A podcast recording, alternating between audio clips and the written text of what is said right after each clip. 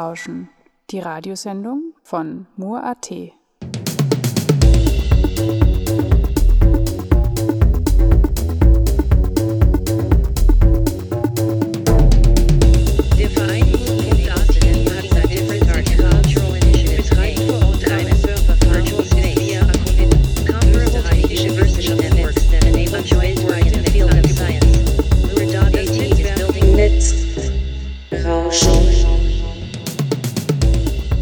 Hello and welcome to Netzrauschen, the broadcast from Mur.at, where we cover topics related to digital society, media art, and net politics.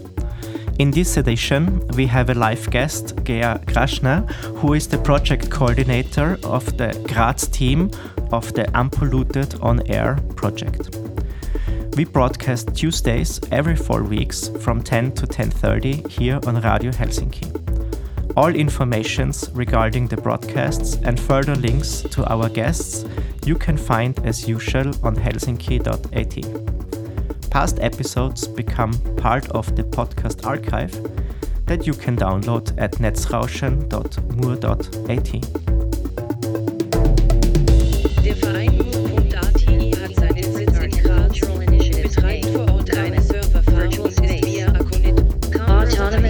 Der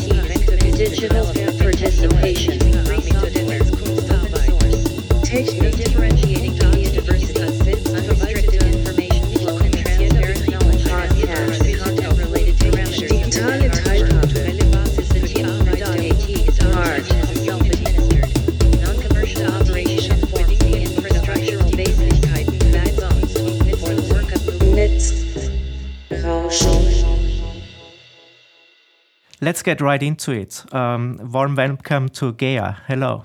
Hi. Hi, nice to have you here, and I'm very looking forward since we had a uh, quite a while um, pre-recorded sessions uh, to have a, a live guest today.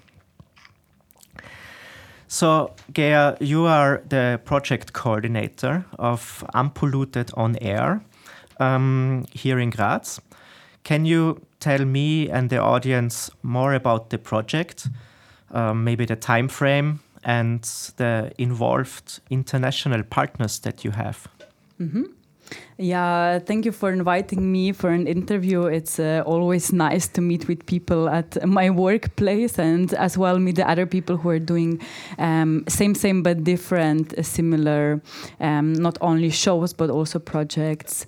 Um, yeah, the Unpolluted on Air is the name of the show that came out of Radioactivism Project, um, and the Radioactivism Project was born around this time last year when uh, we applied for it at the Movit National Agency in Slovenia.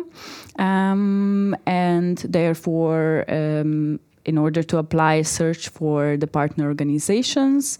Um, and it was quite clear that we want to include the neighbor countries, the neighbor organizations, and that um, they, in a way, should be radios because we wanted to involve the podcasting and the. Um, the airing condition of uh, the result of our projects uh, to do radio shows. Um, so at the end, um, it's a collaboration of Radio Student from Zagreb and Radio MARŠ from Maribor, um, and of course Radio Helsinki in Graz. Cool, nice. Um, so these partner organizations from Zagreb and Maribor, um, what are the roles? How do you?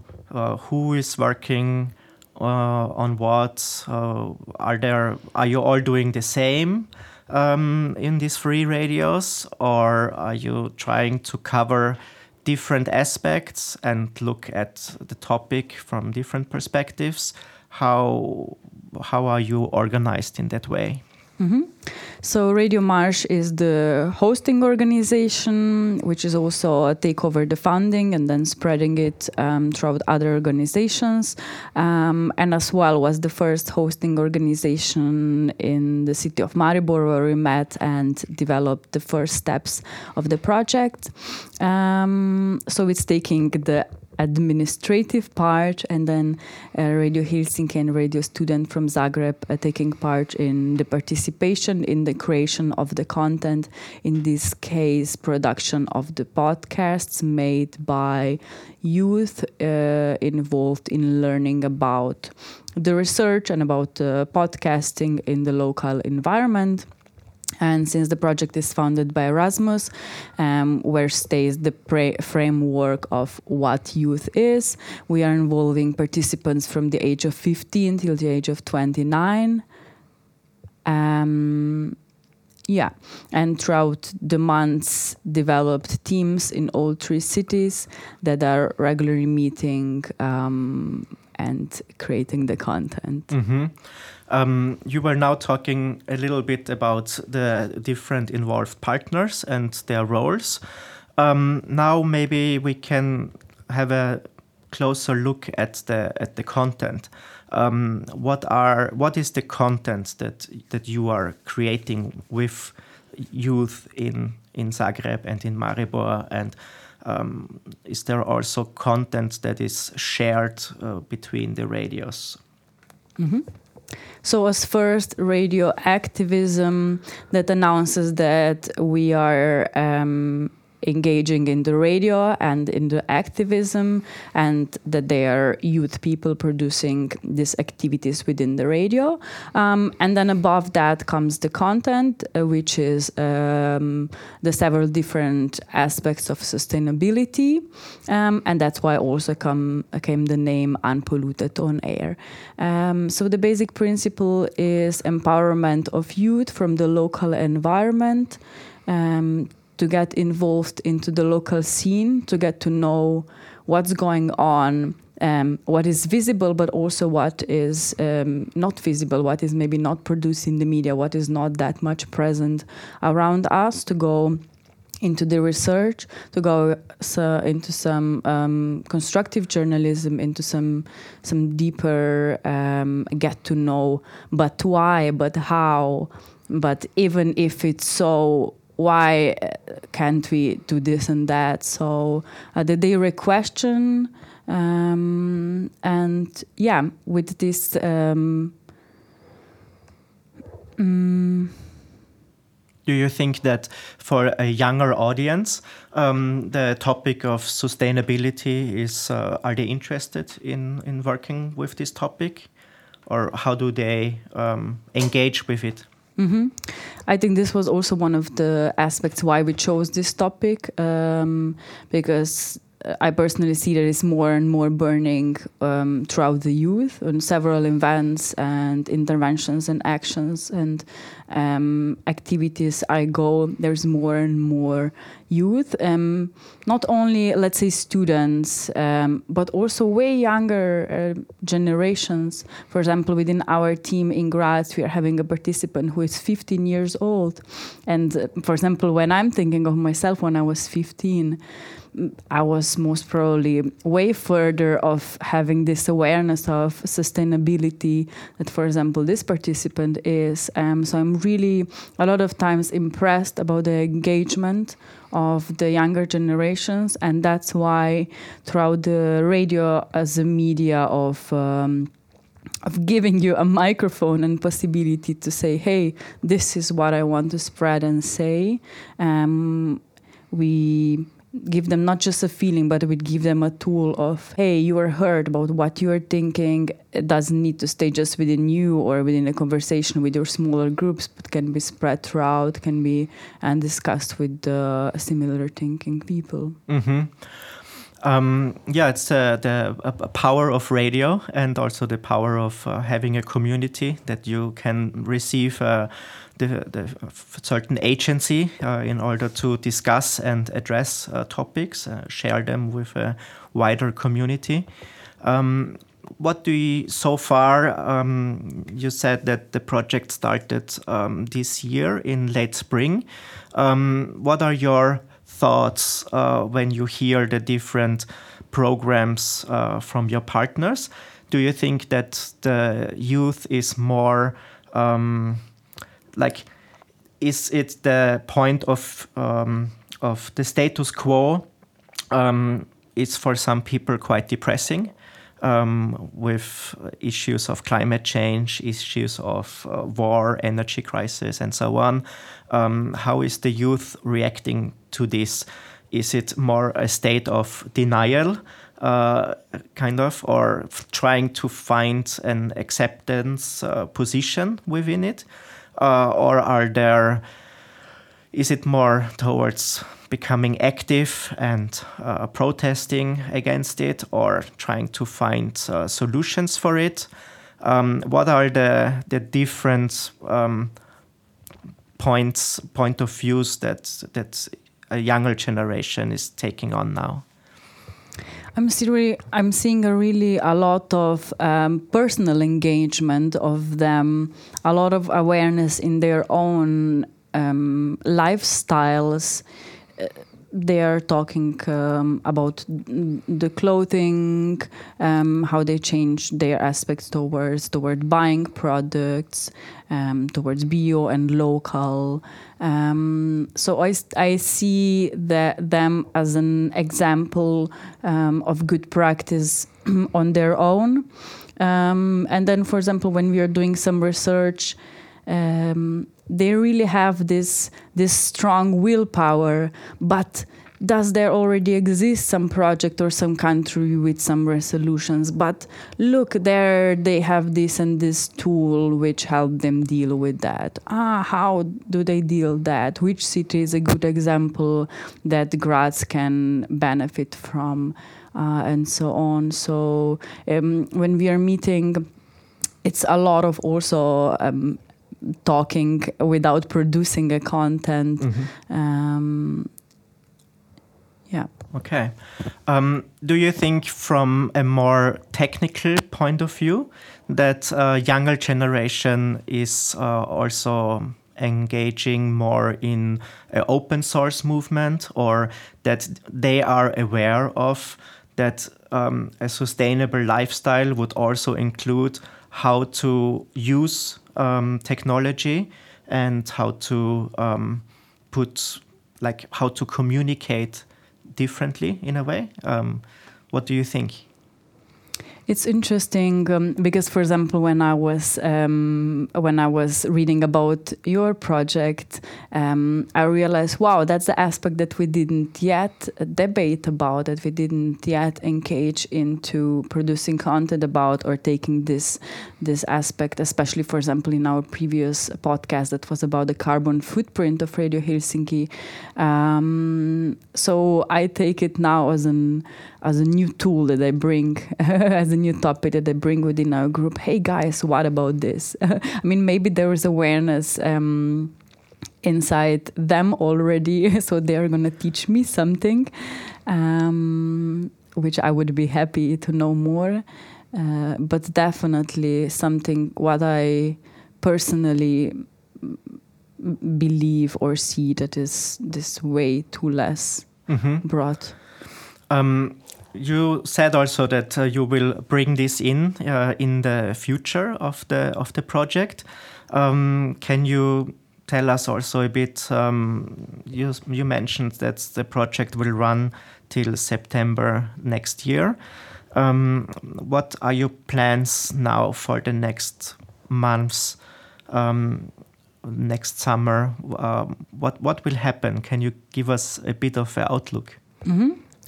So maybe uh, to mention how does the structure work? Uh, we are having the monthly theme, the monthly topic that um, was for the 18 months of the no, for the 12 months of the production period of all three radios pre-arranged. Um, and then every of three radios is producing a podcast on this topic based on the happening inside the local environment of Zagreb, Maribor, and Graz, and sometimes broadening it um, to the to the country of Croatia, Slovenia, and Austria. Mm, and for example, to mention a few topics we already covered, uh, in July we were focusing on the infrastructure in the city and especially about the biking.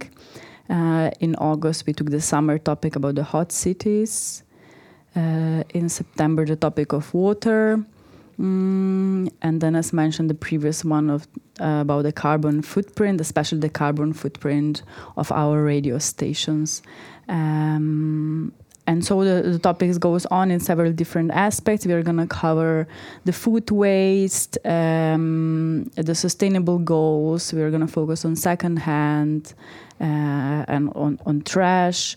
Um, but for example also on the generational awareness uh, which is personally a big interest of mine and because we are neighboring countries um, in a way cities that are extremely close to each other but at the same time also throughout the talks with our partners from from those organizations when we are meeting i i i hear and see and feel um, some different approaches some sometimes more in direction of, of some negative thoughts or positive thoughts or also how do we perceive ourselves as a nation as a as a city where is this this awareness in several of different aspects.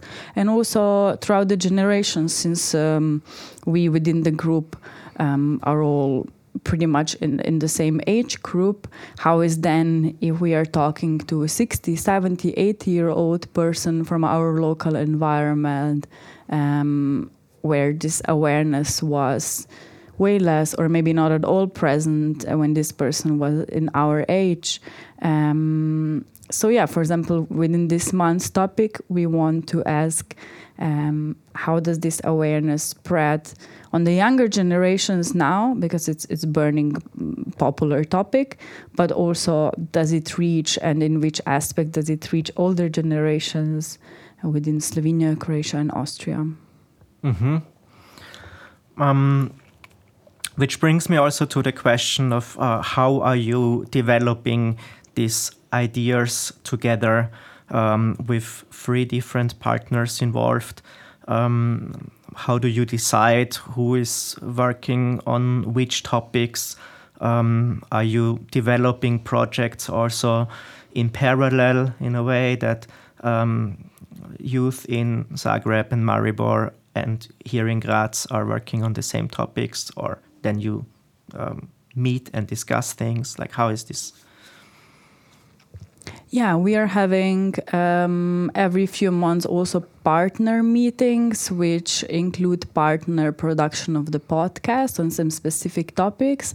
Um, when we are meeting um, not just coordinators but also participants from those three organizations, and then um, come come with the research and, and knowledge and our own aspects of this specific topics and uh, and discuss it mm-hmm. and together. So it's not only staying in a bubble of okay, how does the Graz do, and then okay, separately, how does Zagreb deal with something, um, but that we engage in a, in a dialogue into the debate. Mm-hmm.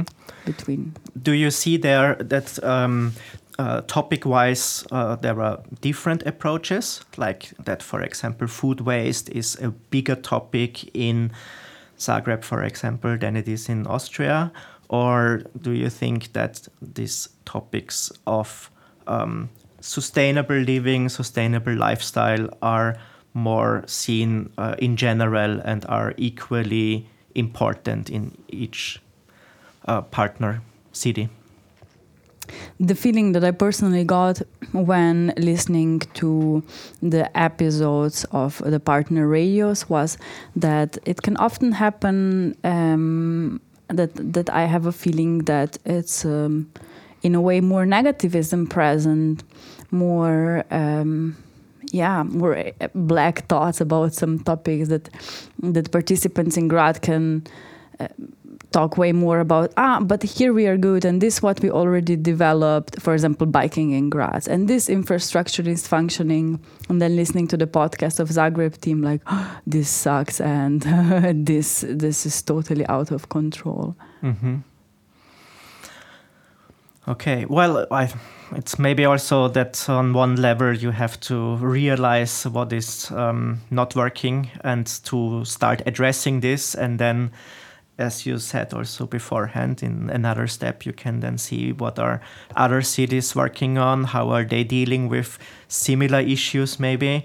Um, and since the solutions are definitely not universal, uh, how can they then be adapted to the local environment, to the communities uh, within each city, and, and be applied for?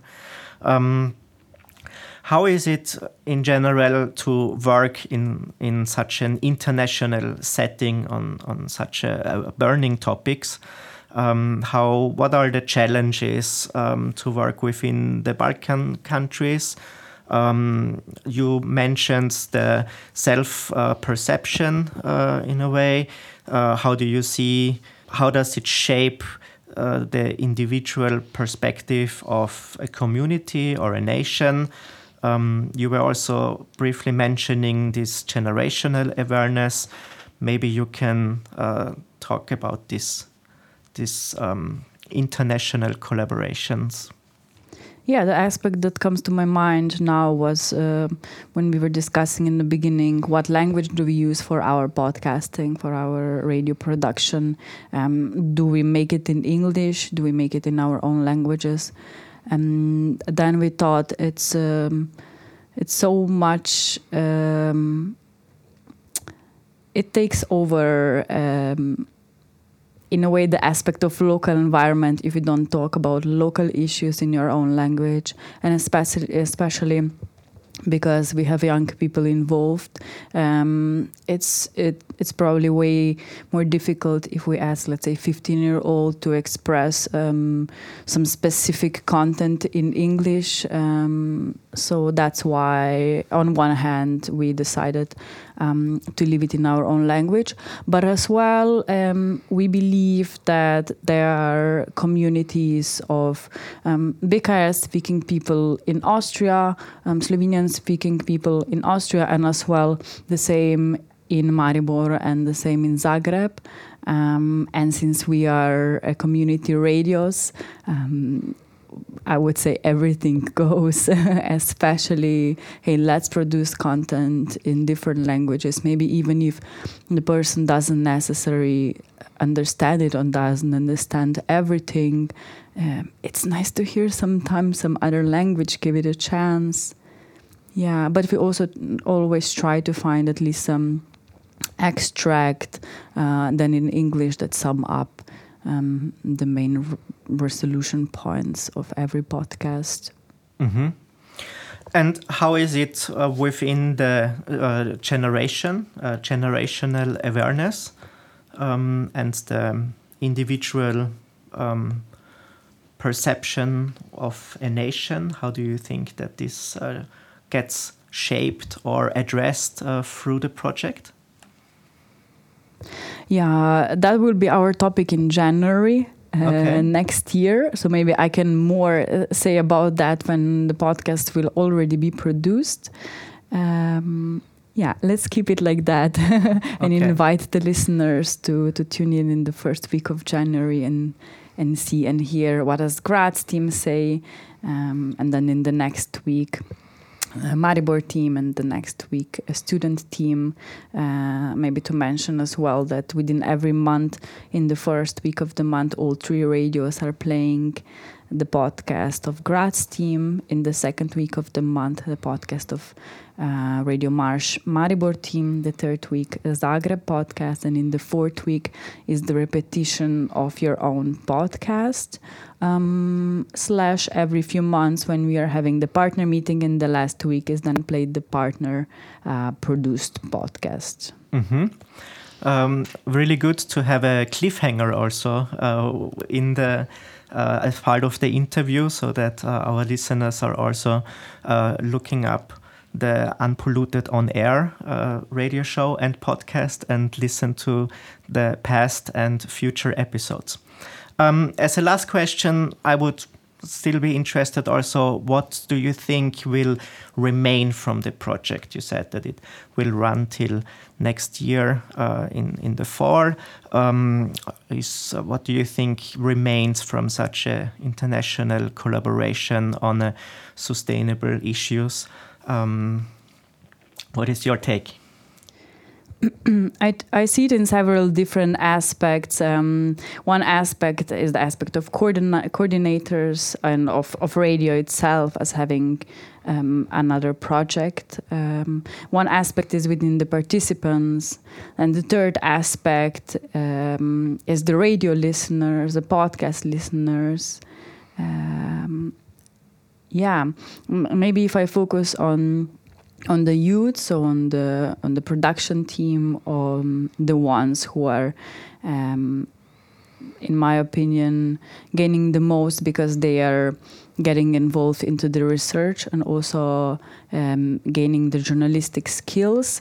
I see the impact on them that um, they get to know radio as a tool of spreading the voice, radio as a as a tool of um, in a way having a power holding a microphone in your hand that gives you many times possibility to talk with people who would maybe before only dream about that you could talk with. Oh, i would love to ask this person these questions but as an individual i don't just want to knock on the door and be like hey i want to know why this decision was made in the city of graz.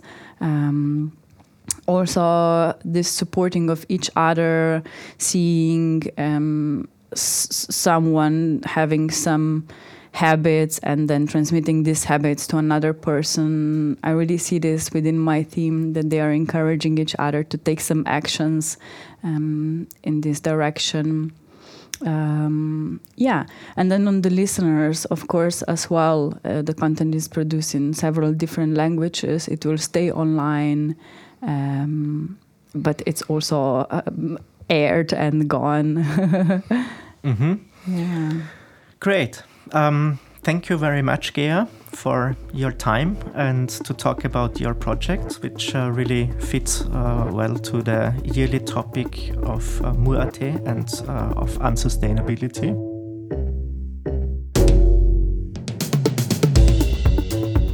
That was another episode of Netzrauschen, a broadcast by Mur.at on this year's program Unsustainable. Um, today I talked with Gea about the project um, Unpolluted on Air. She is the project coordinator of the Graz team. All links you can find in the program information on helsinki.at. You can listen to past episodes of our program on netzrauschen.mur.at and in the Cultural Broadcast Archive at cba.fro.at. Andreas Zingerle says goodbye and we'll hear each other next time.